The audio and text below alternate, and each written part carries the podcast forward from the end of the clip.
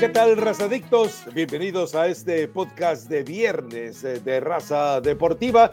Bueno, un podcast que tiene muchos elementos para platicar porque todavía no se decide quién es el técnico de la selección nacional, aunque aparentemente eh, dentro de los escenarios más cercanos a la Federación Mexicana de Fútbol, todo parece indicar que es Miguel Herrera. El sentido común debería decir Guillermo Almada, pero ya sabemos, el sentido el instinto de supervivencia de la Federación Mexicana de Fútbol, John de Luisa y Emilio Azcarra Gallán, han decidido que será el Piojo Herrera. Así que bueno, estaremos hablando de ello, pero también hay un tema eh, valioso, Elizabeth Patiño, es decir, eh, la Conmebol y la CONCACAF están anunciando una eh, sociedad, bien podría llevar un título de, de, película, Sociedad para el Delito, Sociedad para el Crimen, pero no, esta pretende ser sociedad para el fútbol.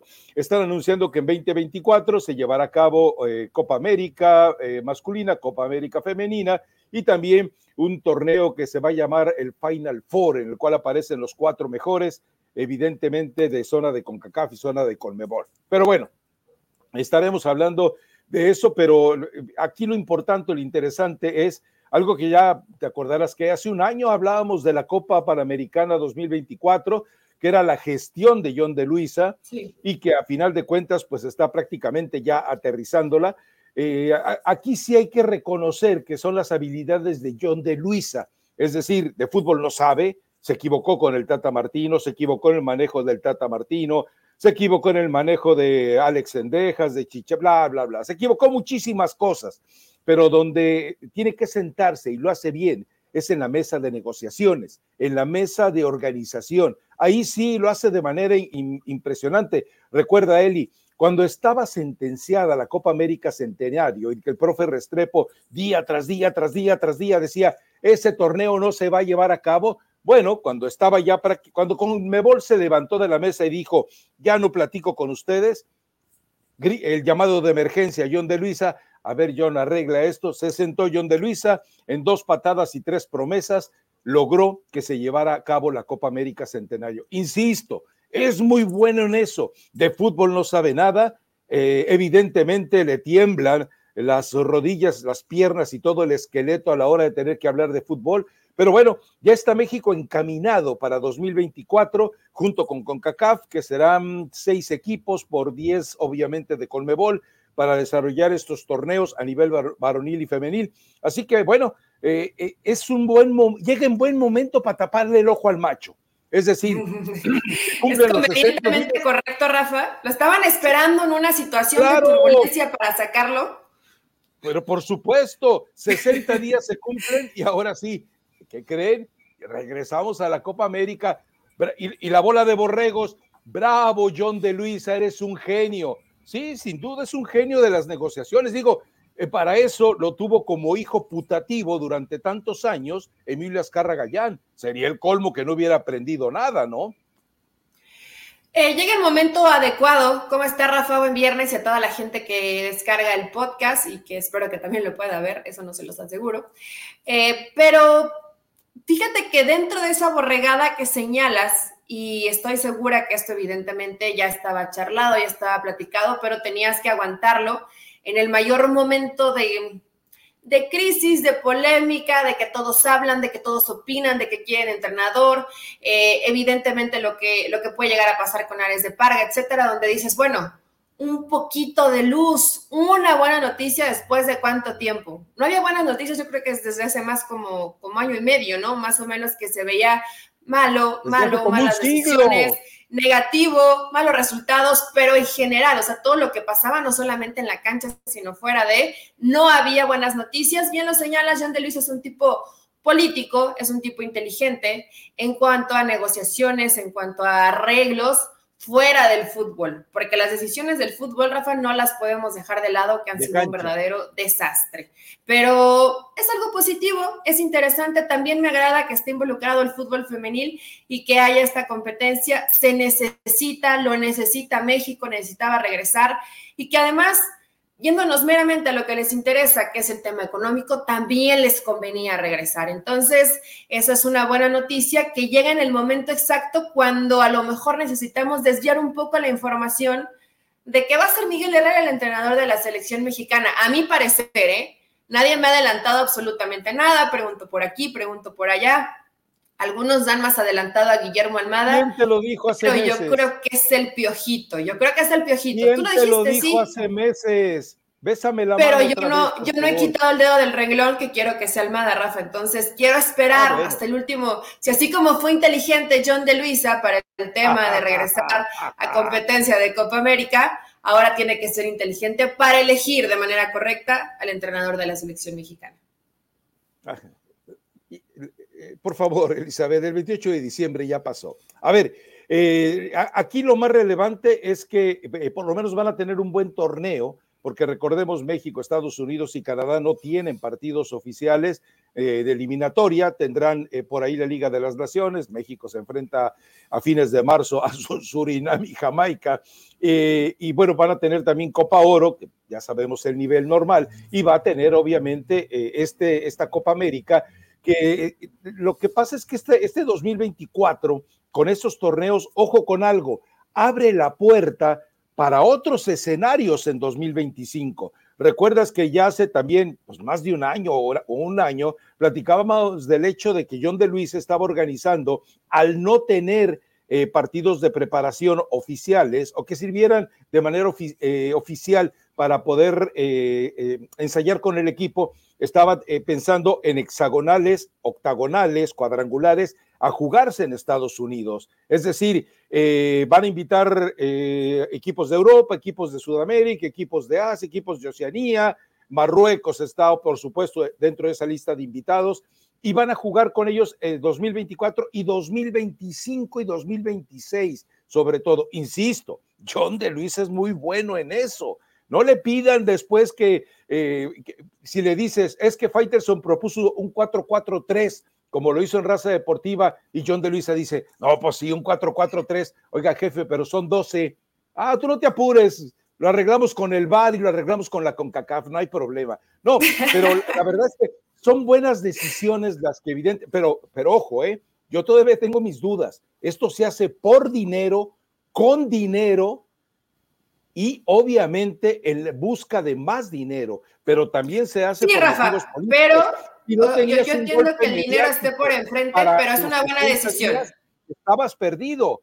Los, eh, era determinante tener un buen anuncio cuando salieras a dar tu cara en los 60 días. Y esto es una coyuntura maravillosa.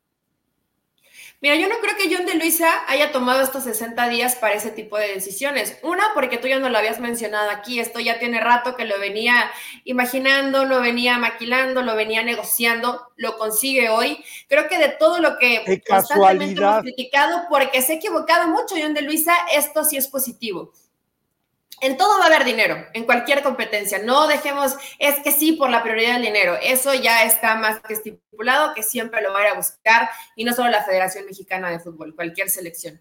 Pero más allá de eso, esas competencias son muy buenas. Y aunque diga Rafa, bueno, la Copa Oro, ya sabemos, sí, pero cuando tú eres una de las sedes, cuando puedes aprovechar esa situación, es muy importante que donde compitas, así sea el partido contra el equipo B, C de Ghana, no importa eso, tienes que ir y tienes que ganar y tienes que llevar este proyecto y este proceso que sea positivo. Ok, no vas a jugar eliminatoria, pero que cada partido que consigan sea interesante que podamos ver una mejora de nivel futbolístico para irlo midiendo. Yo creo que este, estos años son cruciales para México y lo que juegue tiene que intentar ganarlo, pero lo más importante dentro del proyecto, que haya mejoría futbolística y creo que sí, aquí yo sí le doy palomita a John de Luisa, más allá de que llegue el momento conveniente por la situación actual de la selección, es algo que no lo pensó ayer o hace No, no, 60 no. días. Es algo que ya lo venía trabajando y lo venía pensando y que sí deja dinero, pero que es positivo para el nivel competitivo de la selección. No lo dejes de lado. De acuerdo. no lo dejes ver, de lado. No, no, no, a ver, a ver, a ver, ojo con algo. A ver, eh, eh, es cierto que, insisto, hace más de un año ya hablábamos de la Copa Panamericana y de esos eh, cuadrangulares hexagonales. Ok, Eh, pero es evidente que todo esto le, cae, pero como, eh, es el maná que de repente Dios le mandó para que salvara el pellejo a John de Luisa.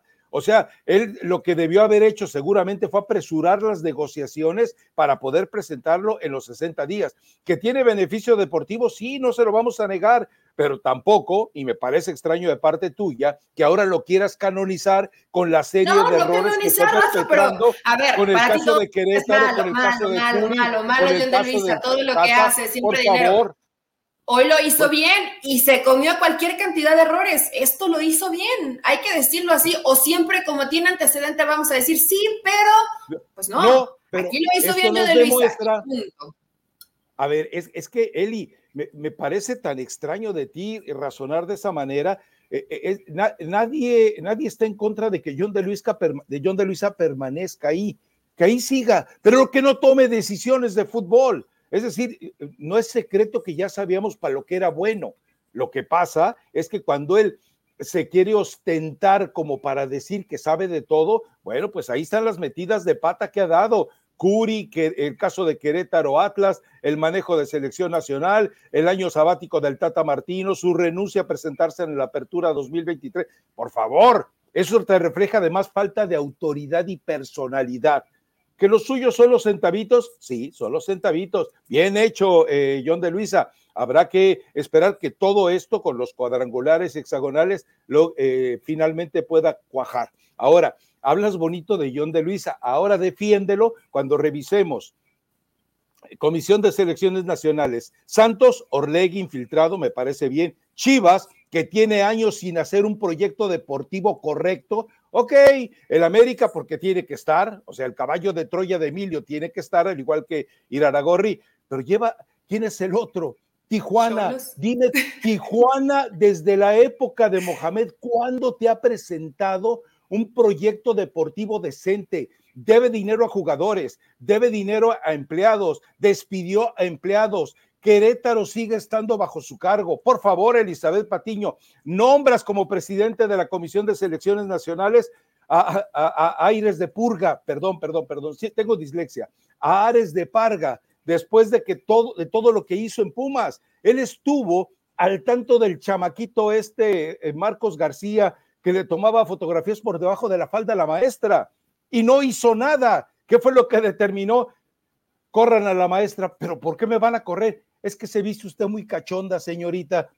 Eh, eh, ese es tu genio de Luisa. La otra, recuerda que la unidad de delitos federales investigó eh, a Ares de Parga por manejos inexplicables en el entorno de Pumas. Ese también lo escogió John de Luisa. Y la otra, que, les da mucho miedo a muchos medios. Pero Rafa, bueno, espérame, espérame, que no he terminado, espérame, para tus caballos que les da mucho miedo en México mencionar. Cristian Bragarnik está detrás de Cholos, está detrás de Querétaro y tiene además a Baliño, a Jerk, a Coca y por ahí dos o tres técnicos más. Esos son los personajes que eligió John de Luisa. Y te recuerdo, John de Luisa fue el que propuso ante FIFA que no eh, se les permitiera trabajar en los países a promotores que no tuvieran licencia FIFA. Te recuerdo, Bragarnik no tiene licencia FIFA.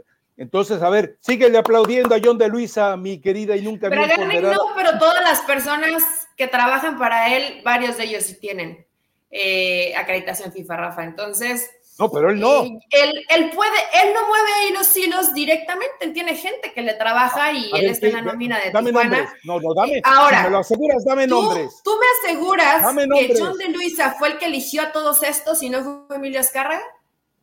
Fue él, claro que fue él. A ver, y te ¿Seguro? explico por qué.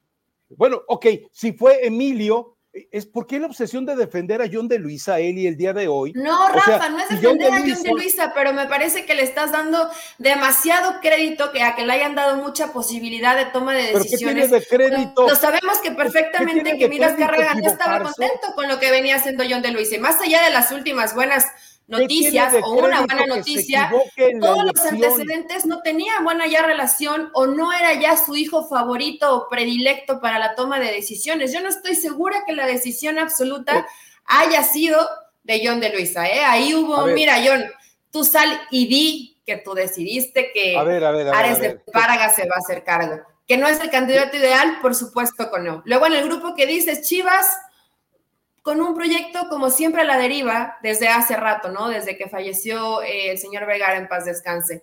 Cholos, eh, no sabes si reírte, llorar, tomarlo a broma, volver a leer, a ver si no nos confundimos, volver a escuchar la información.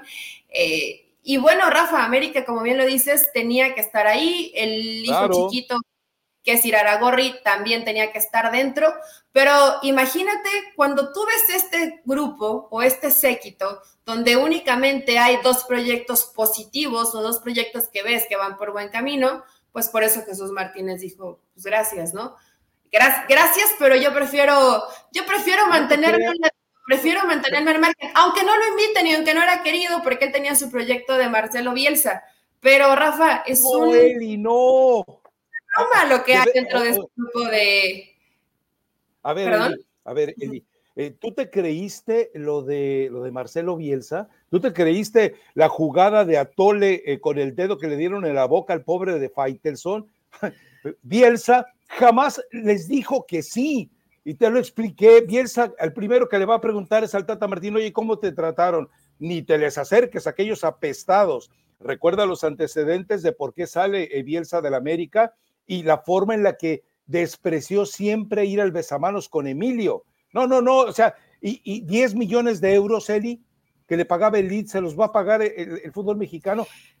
No, no, no caigas en es que el, proyecto de, de, Bielsa, Jesús Martínez, no, no es que lo haya intentado, lo ha intentado, creo que son dos veces o tres veces, sí hubo llamadas, sí él estaba insistente, sí le tomaron la llamada, pero evidentemente te das cuenta que hoy Jesús Martínez, no te diría para, puedo, puedo dejarlo abierto de para bien o para mal, pero creo que a pesar de que haya cosas negativas dentro de la situación, de varias situaciones que se le ha señalado en el fútbol mexicano, tiene muchas otras positivas. Pero hoy él fue perdiendo poder, fue, fue perdiendo fuerza, fue perdiendo voz y realmente no lo toman en cuenta. Evidentemente lo de Marcelo Bielsa era imposible, no lo iban a poder ni siquiera pagar. Marcelo Bielsa probablemente dijo, ¿sabes qué? Sí, yo, yo tomo después la llamada, pero Rafa, es muy importante que te escuchen, no que te manden a la fregada con tu propuesta, no que ni siquiera te tomen en cuenta como un tipo que sabe de fútbol y que tiene un proyecto exitoso con dos equipos.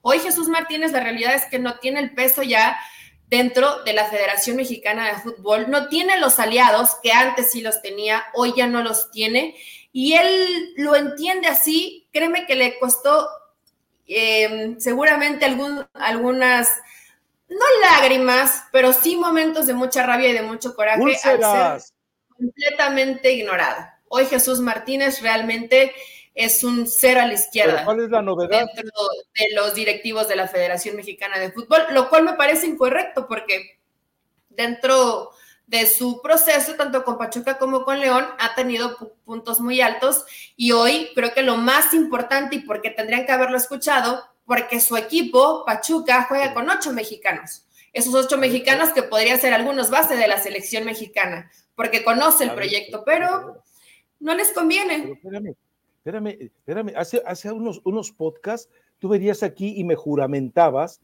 que eh, eh, Jesús Martínez ya no tenía que ver nada con Pachuca que era su hermano Armando Martínez.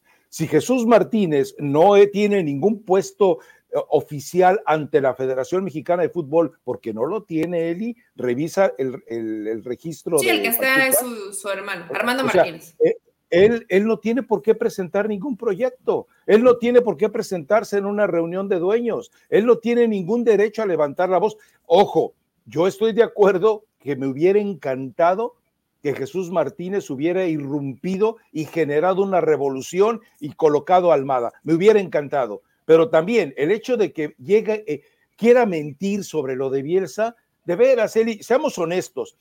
Tú revisas con sentido común lo de Bielsa y dices, hay que ser muy tonto para haberle creído el cuento a Jesús Martínez de lo de Marcelo Bielsa. De verdad, o sea, es, es impensable que Bielsa les hubiera dicho, sí, yo voy a dirigir a México. Seamos serios, por favor, hombre. Pero bueno, eh, en fin, ¿qué otro tema hay por ahí? Bueno, lo de Ares de Parga, eh, a mí sí me parece muy eh, lamentable.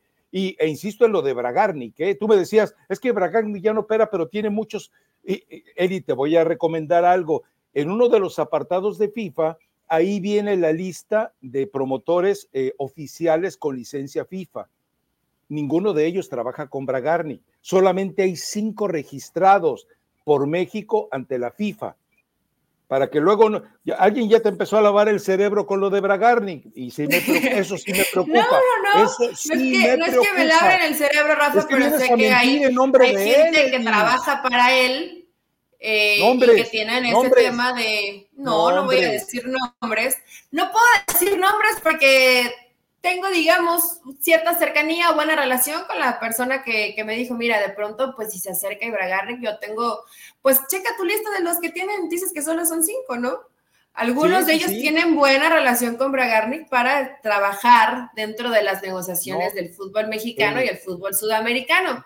Chécale. El, ya te lo expliqué en ocasiones anteriores. Bragarnik no tiene una, tiene cinco empresas abiertas. ¿Por qué? Porque es muy lógico, si tú tienes una sola empresa y tienes 200 jugadores y 50 técnicos, llamas la atención. Entonces, ¿qué haces? Lo seccionas, es lo que lo que tiene 10, otro tiene 5, otro Exacto, tendrá unos o sea, 3 o 4 jugadores y así.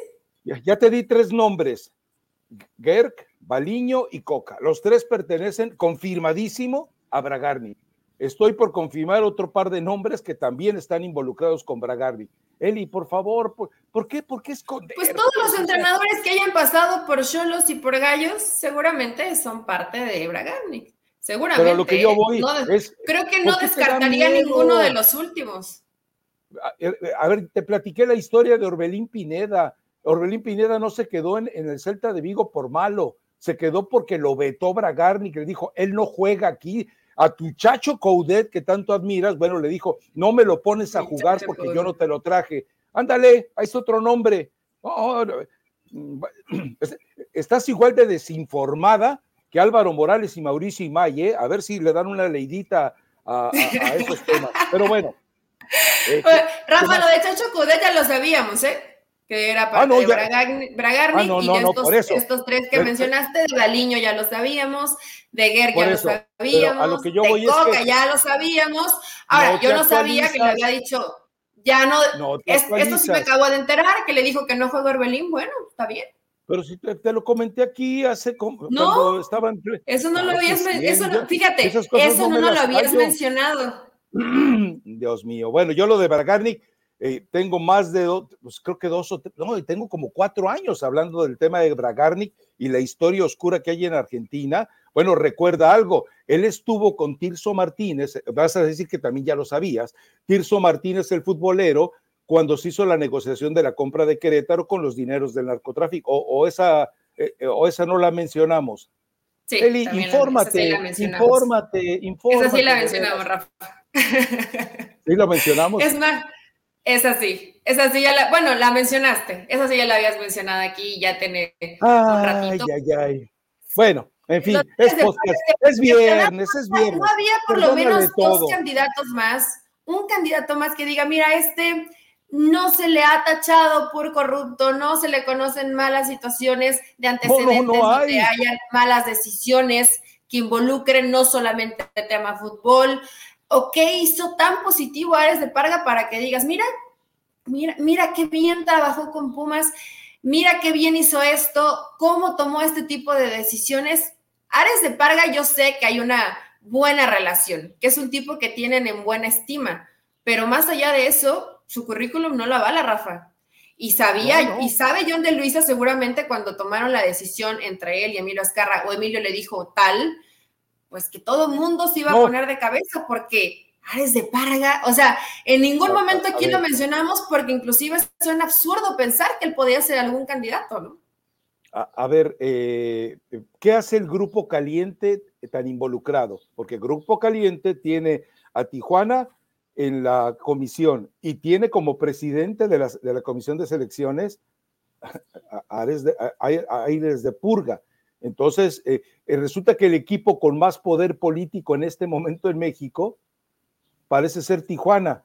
Ahora, sí, entiendo, Grupo Caliente eh, tiene abiertamente los patrocinios de la Liga MX y va a estar entre los patrocinadores a nivel nacional, a nivel México, de, la Copa del Mundo. Ahora, las casas de apuestas no deben estar vinculadas a una liga, dice la FIFA, pero en México eso no importa, eso eh, ya lo sabemos. Ahora, ¿no te llama la atención?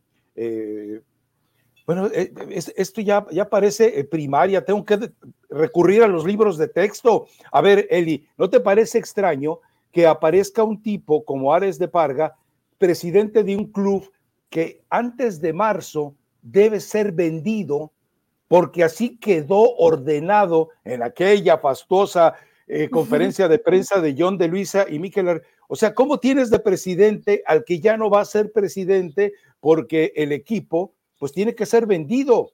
Hank tiene que vender ese equipo antes de marzo y entonces el presidente va a dejar de ser presidente. Y entonces, ¿qué vamos a hacer? Le vas a rescatar el pellejo mandándolo a la Comisión de Selecciones Nacionales. Eli, creo que esta debe ser el movimiento más, eh, más sucio, más, más canalla en la historia de la Liga MX y del fútbol mexicano. ¿eh? Y mira que hay muchos. Tendría, tendría, que escalar, tendría que escalar a varios. Entiendo esto que me dice Rafa, pero a ver, ¿qué tan importante era dejar sin chamba a Ares de Parga o darle un puesto? Porque puestos inventados siempre hay. siempre siempre los ha habido. Para poderlo acomodar ahí en alguna situación donde no estuviera a los ojos eh, de todos los que estamos expectantes a que sabemos los antecedentes de Ares de Parga. Y peor aún, en un equipo o en un grupo donde hay situaciones de falta de pago, donde hay situaciones de lo que todo lo que genera Bragarnik, aunque nadie lo diga, todos lo sabemos que es lo peor, ¿no? Que no es algo que se menciona una primera vez, que ya tiene tiempo y que cobra de la nómina de Cholos y que son parte del mismo grupo. El tema del casino ya de por sí es terrible, todo lo que hay envuelto en, es que en verdad tú lo mencionas canalla, a mí me parece una situación tan estúpida que pongas a un tipo con esto, con todo lo que, todo lo que está alrededor y que no seas inteligente como para decir, ¿por qué pongo esta cara si lo puedo tener trabajando acá y pongo algo? O sea, fíjate lo que estoy diciendo, algo que no se debería hacer, que no se debería hacer, que sería probablemente peor. Pero ¿por qué pones a un tipo que tiene esos antecedentes cuando pudiste haber quedado bien, pararte el cuello, poner a alguien que tenga un mejor currículum de lo que tiene Ares de Parga y dejas ahí a Ares de Parga trabajar bajo las sombras. Yo sé que esto no se debe hacer y probablemente estoy diciendo una idea que sería terrible que así se manejara la Federación Mexicana de Fútbol. Pero hoy ya son cínicos, Rafa, y eso es todavía más preocupante. Cuando ya en cinismo y me vale y lo pongo, aunque sé todo lo que conlleva, eso me parece estúpido. Me parece estúpido. Ya vas entendiendo, es decir, entonces te doy permiso de que retires el término estúpido. No, porque no lo hacen por estúpidos, lo hacen estrictamente eh, porque saben que lo que necesitan tener alrededor es gente que le diga sí. A ver, vamos a hacer esto y esto, que es una farsa, ¿eh? Vamos a hacer esto y esto y esto. Chivas, a Mauri Vergara, ¿eh? ¿eh? ¿eh? Espérame que estoy viendo los cortos de la próxima película de Del Toro, pero sí, voto que sí. Ah, a ver, Santiago Baños, lo que, lo que usted diga, jefe. Eh, Iraragorri, te acuso con Emilio. Sí, está bien, digo que sí. Eh, Tijuana, si me pones eh, centavitos de por medio y me perdona las deudas que tengo, sí, venga. Eli, esa es la verdad. ¿Y sabes qué es lo más grave? Ahí te va. Eh, el lunes, posiblemente, o el martes, anuncio. John de Luisa. Hemos platicado con los 18 dueños de equipos y hemos llegado de manera unánime a la conclusión de que, eh, que, Miguel Herrera es el técnico adecuado para la selección mexicana. Como suele manejarse nuestro fútbol, va a decir John de Luisa, de manera unánime hemos conseguido una, eh, un bloque eh, perfecto para luchar. Ya los conoces, van a llegar con una mentira de ese tipo, Eli. Y ojalá que la conferencia de prensa alguien levante la mano y le diga, oiga, señor Ares de Parga, las secretarias de la federación se pueden vestir cachondas o las va a correr como a la maestra de, de, los Pumas. No, es, increíble, Eli, de veras es, es, es aterrador. Es cínico, Rafa. Y yo no voy a retirar mi, mi, palabra estúpido porque aun cuando te quieres manejar con ese eh, tipo de situaciones eh, ya hasta ridículas en cuanto a las conveniencias que pueden tener solamente algunos, pues hasta para eso tienes que ser un poquito más inteligente, que nos den carnita para decir, mira, cómo, cómo lo maquillaron, cómo lo cubrieron y no nos había, no, hoy es cinismo, hoy me vale que se den cuenta, todos lo saben, sí y qué, y pongo áreas de paga. Y vamos a decir que fue unánime. Cuando, ¿Cuándo ha sido unánime un voto en la Federación Mexicana de Siempre. Fútbol? ¿Cuándo? Siempre, siempre. o sea, el anuncio oficial Realmente. Es de manera unánime, bueno, hasta cuando estaba Curi era unánime, hasta cuando estaba Vergara y Pachuca eran unánimes, entonces, por favor, pero es que tú tienes un error de semántica. Una cosa, y lo dijiste muy bien en su momento, eh, eres tan cínico que no puedes ser estúpido. Por eso yo estoy de acuerdo, son unos cínicos, pero tontos no. Les importa muy poco que desde fuera digamos, mira, pero este bruto, ¿cómo escogió a Ares de Parga? Les importa un pepino y un cacahuate. Pero no sería parte, Rafa, de manejarte políticamente correcto. Mira, yo voy a hacer esto, pero vamos a hacerlo de manera inteligente donde solamente Rafa Ramos dentro de sus fuentecitas igual y se entera en unos tres o cuatro años, ya cuando el proceso va cambiando y México va a ser una de las sedes de la Copa del Mundo. Digo, podrías meterle un poquito más de, de cacumen, de inteligencia, un jueguito de ajedrez. No, vas de frente, así, como burro, tapado nada más de acá. A ver, Eli, a ver, Eli, ahí te va. Eh, ¿Cuánta gente se ha atrevido, en lo que tú lees en redes sociales, se ha atrevido a desnudar lo de Ares de Parga que hemos platicado hoy. No, nadie. Digo, han señalado que es una mala opción, nada más. Bueno, pero si tú das argumentos, hey, eh, eh, él, fue el que estuvo eh, al frente de Pumas con el caso de Marcos García y la maestra. Hey, a él la unidad de delitos fiscales fue a investigarlo. Nadie lo dice. Bragarnik, parece que hay eh, no, acuérdate que también salieron hay unos jugadores que decían que pedían dinero promotores también de chavos de Pumas.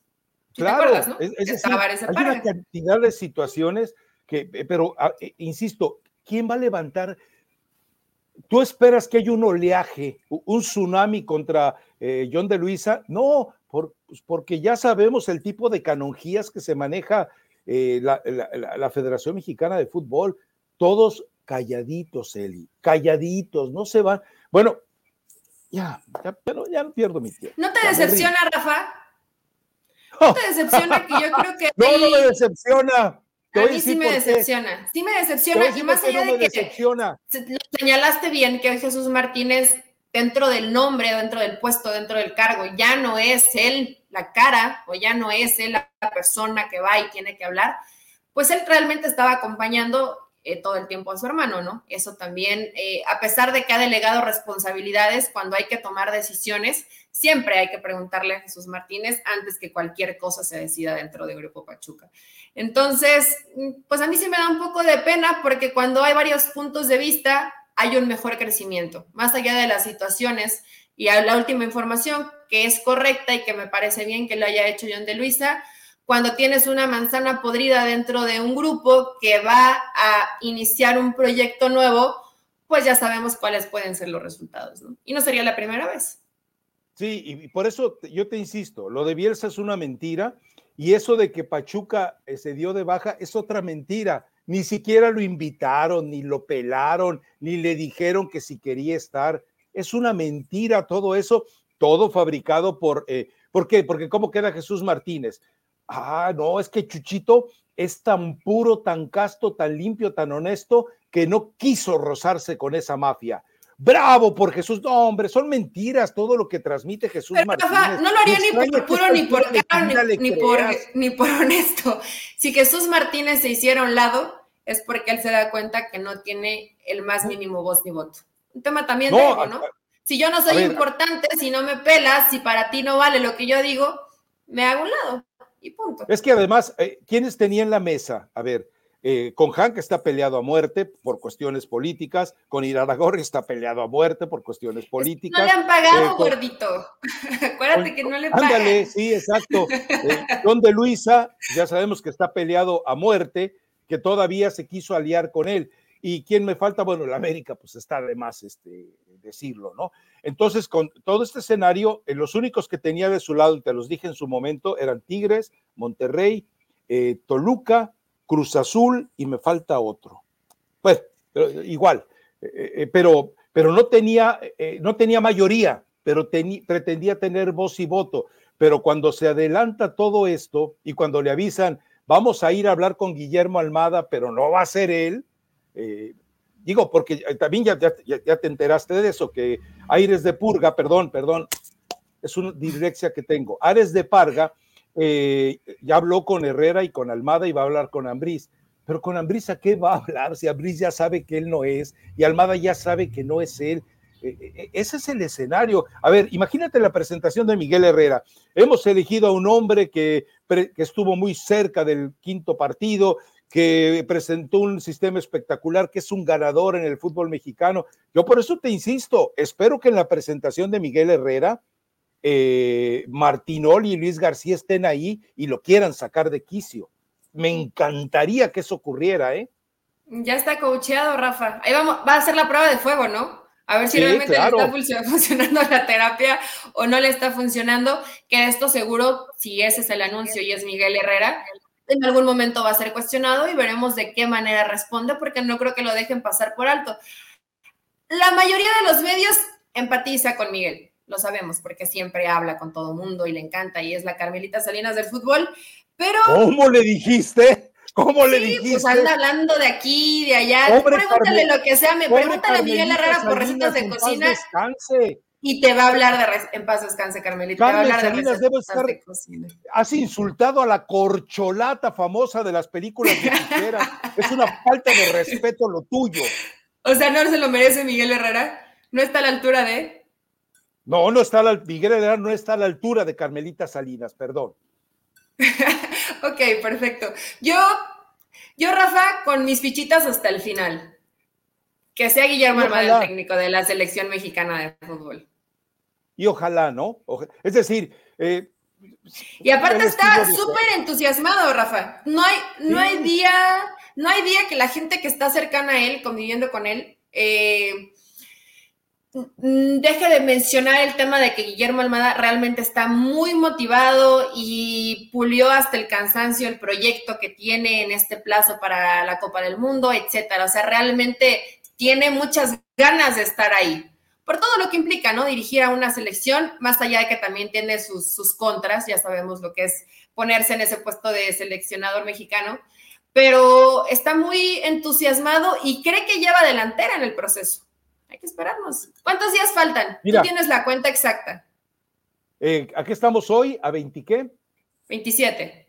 27 más 31 son 58 días. Es decir, el informe lo tendría que dar eh, tentativamente el, domingo, ¿no? Pero tendría que ser el domingo.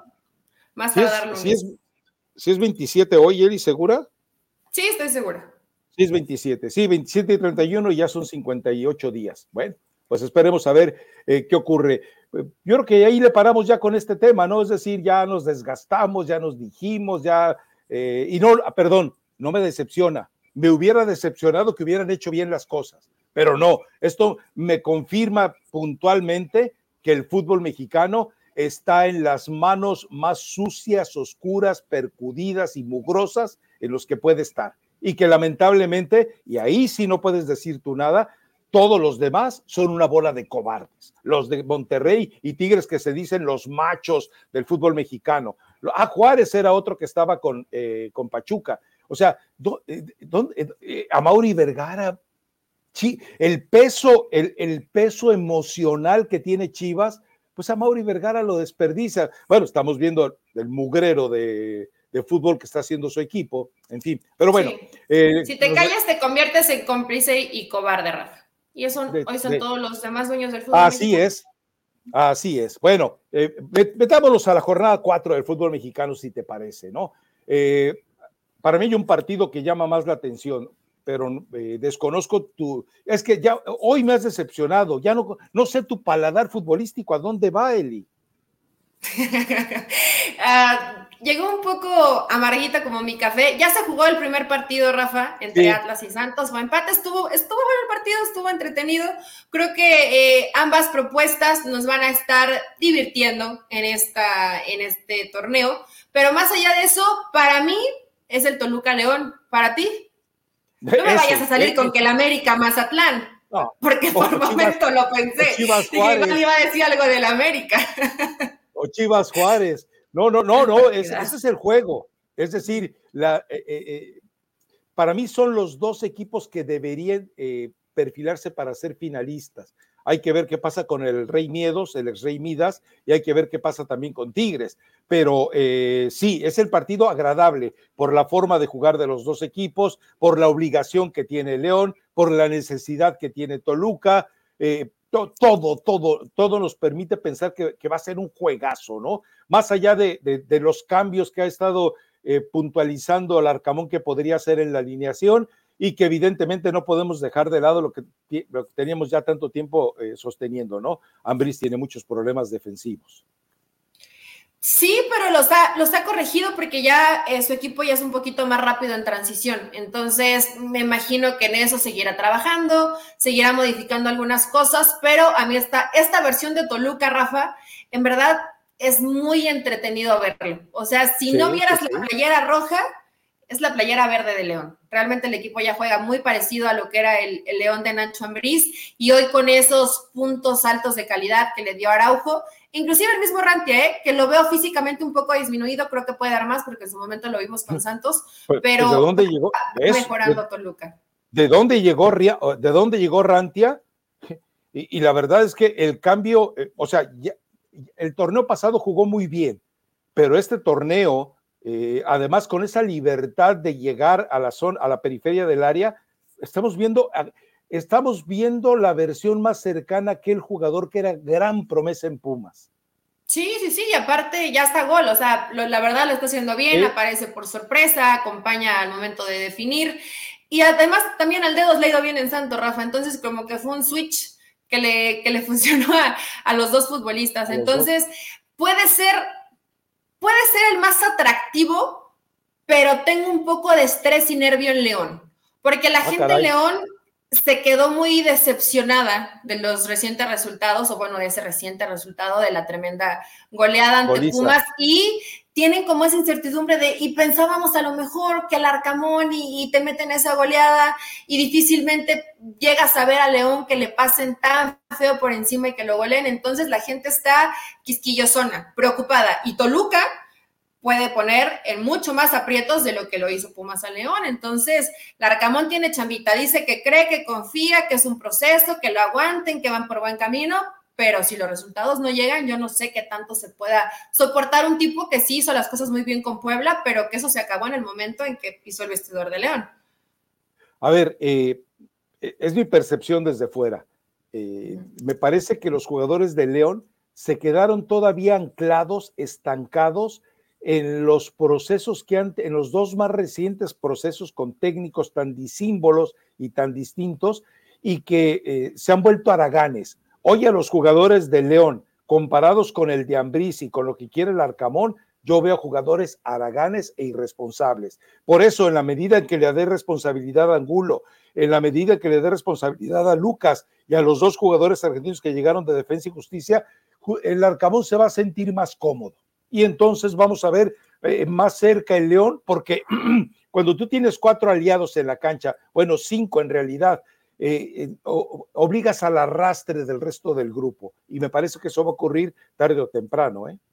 Tendría que, pero esto, no sé si mencionaría flojos araganes o como lo, quieras calificar. Tácticamente. Pero, pero sabes que sí les está costando. O sea, en el primer partido los veías y, y, tardaron ahí medio en carburar y sí terminaron reaccionando y sacando una victoria, pero más allá de eso, les costó el tema físico, porque sabemos que el Arcamón sigue con esa propuesta, que desde el parado táctico parece que sí, es de mucho recorrer y ser punzante, y voy y te quito el balón, y lucho, y lucho, y no están acostumbrados, los mal acostumbraron probablemente los, los técnicos que estuvieron pasando por ahí desde Nacho razón. y hoy tienen que retomarlo.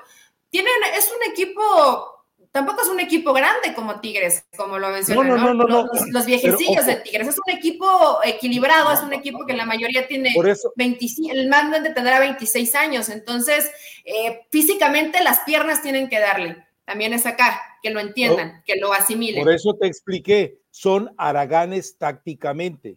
Es decir, eh, no es que no puedan correr, no es que no puedan hacer los recorridos, no es que no puedan estar haciendo eh, los trabajos defensivos que deben comenzar desde arriba y terminar apoyando en la salida en transición. No, están plenos eh, físicamente. Además, Larcamón tuvo tiempo para trabajar ese aspecto.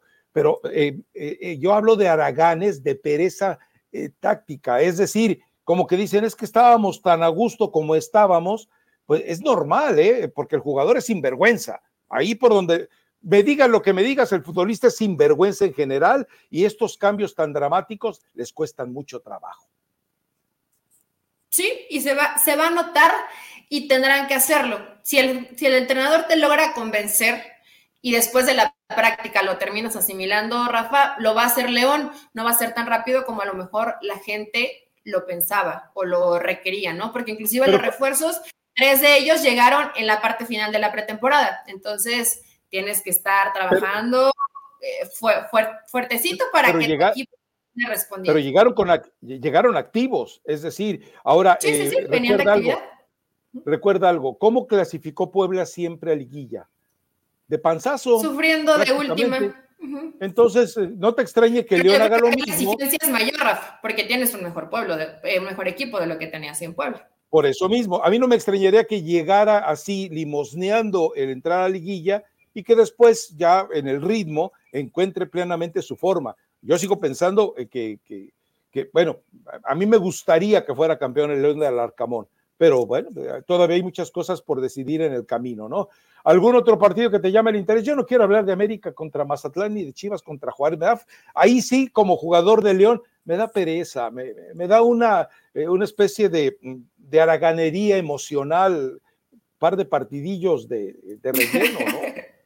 La jornada está flojilla, Puebla Rayados. Eh, flojo, Puebla ya jugó su mejor partido contra América, difícilmente lo va a repetir. Eh, los Pumas, no sé si habría demasiado que agregar en ese partido, mi baliño de toda la vida.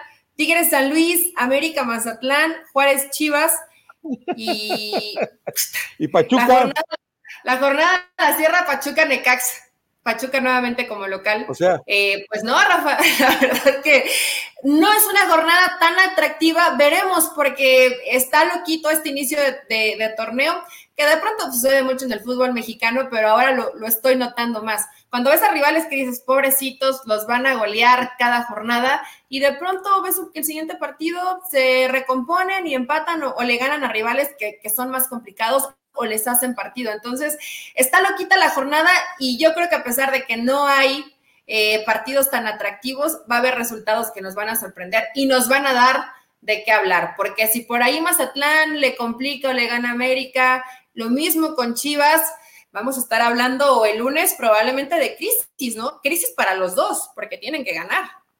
Ahora, fíjate lo curioso, hablamos de León que apenas trata de integrar sus refuerzos, hablamos de Chivas que todavía no sabemos qué va a pasar con Víctor Guzmán y bueno, y Macías es otra cosa aparte. Y así podemos ir con diferentes equipos, América todavía buscando un refuerzo, eh, Tigres tratando de arañar a alguien más, eh, Bucetich diciendo que están interesados en buscar un bla, bla, bla, bla, bla. Y yo me pregunto, desde, desde que terminó el torneo anterior hasta el arranque de este tuvieron tres meses. Ok, dos meses y medio, Eli. ¿Cómo es posible que León haya hecho los cierres de contrataciones dos semanas antes de empezar el torneo?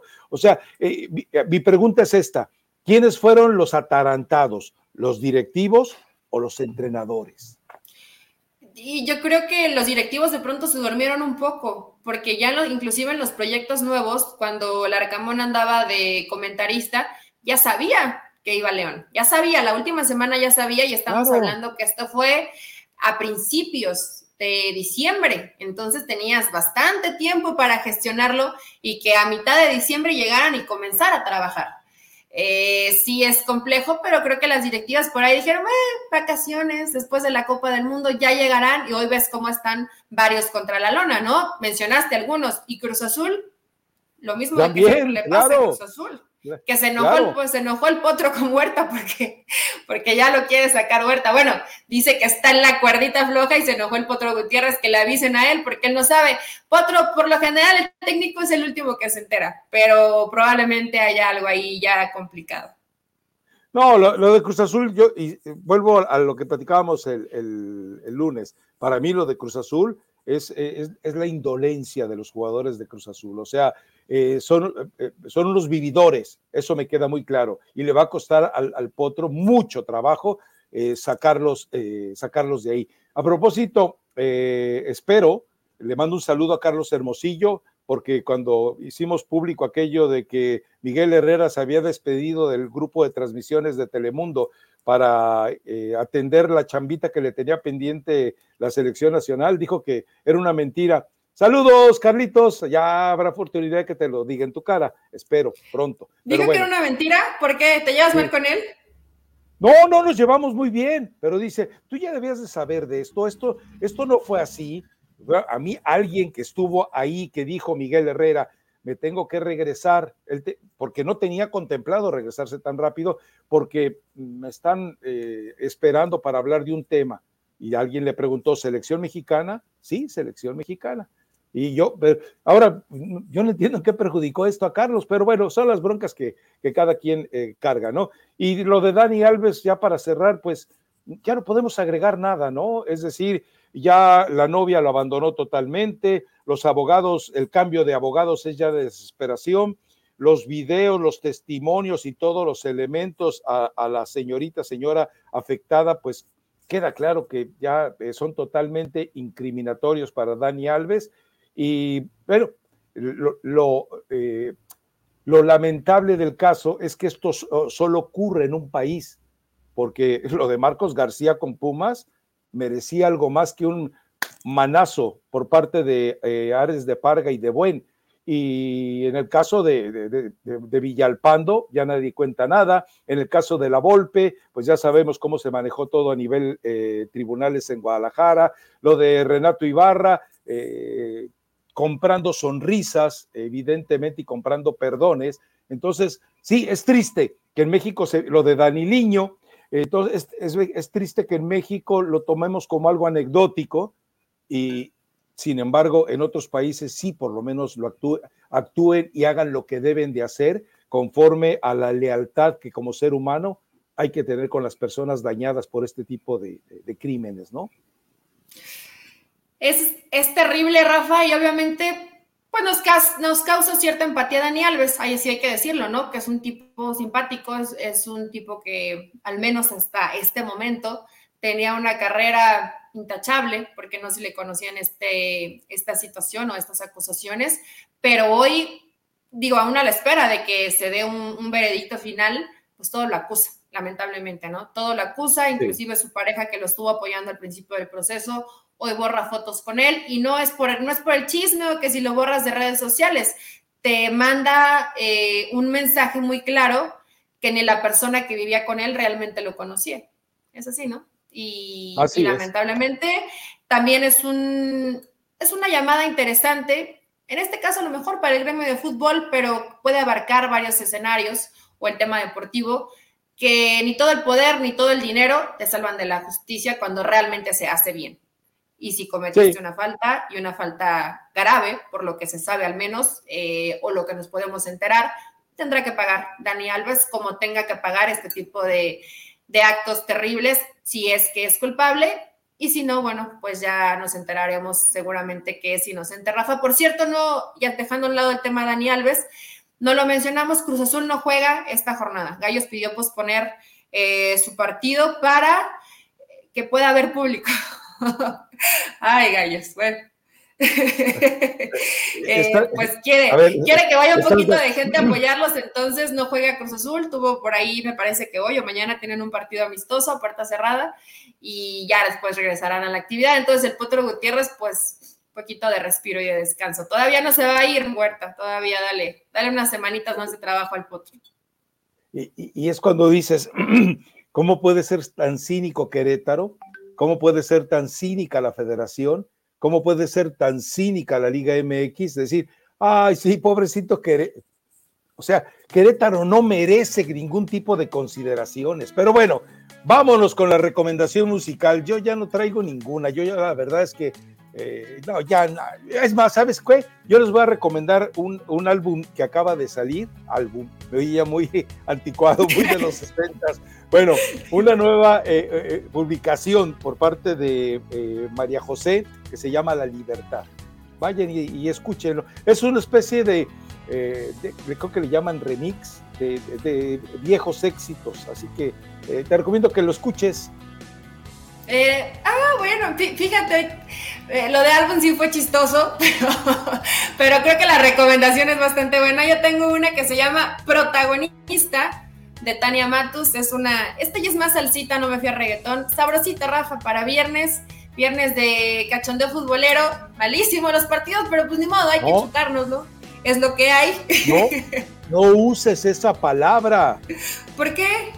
Pues no, viste que corrieron a la maestra por vestirse cachonda. Cada quien se puede vestir como se le pegue la gana y eso no justifica otra cosa, pero habría que meterse en la cabecita de Ares de Parga, ¿no? Para, para hacerlo entender. Y eso sí sería muy complejo, Rafa. Pero que escuchen la recomendación y tu álbum de éxitos que se llama Libertad.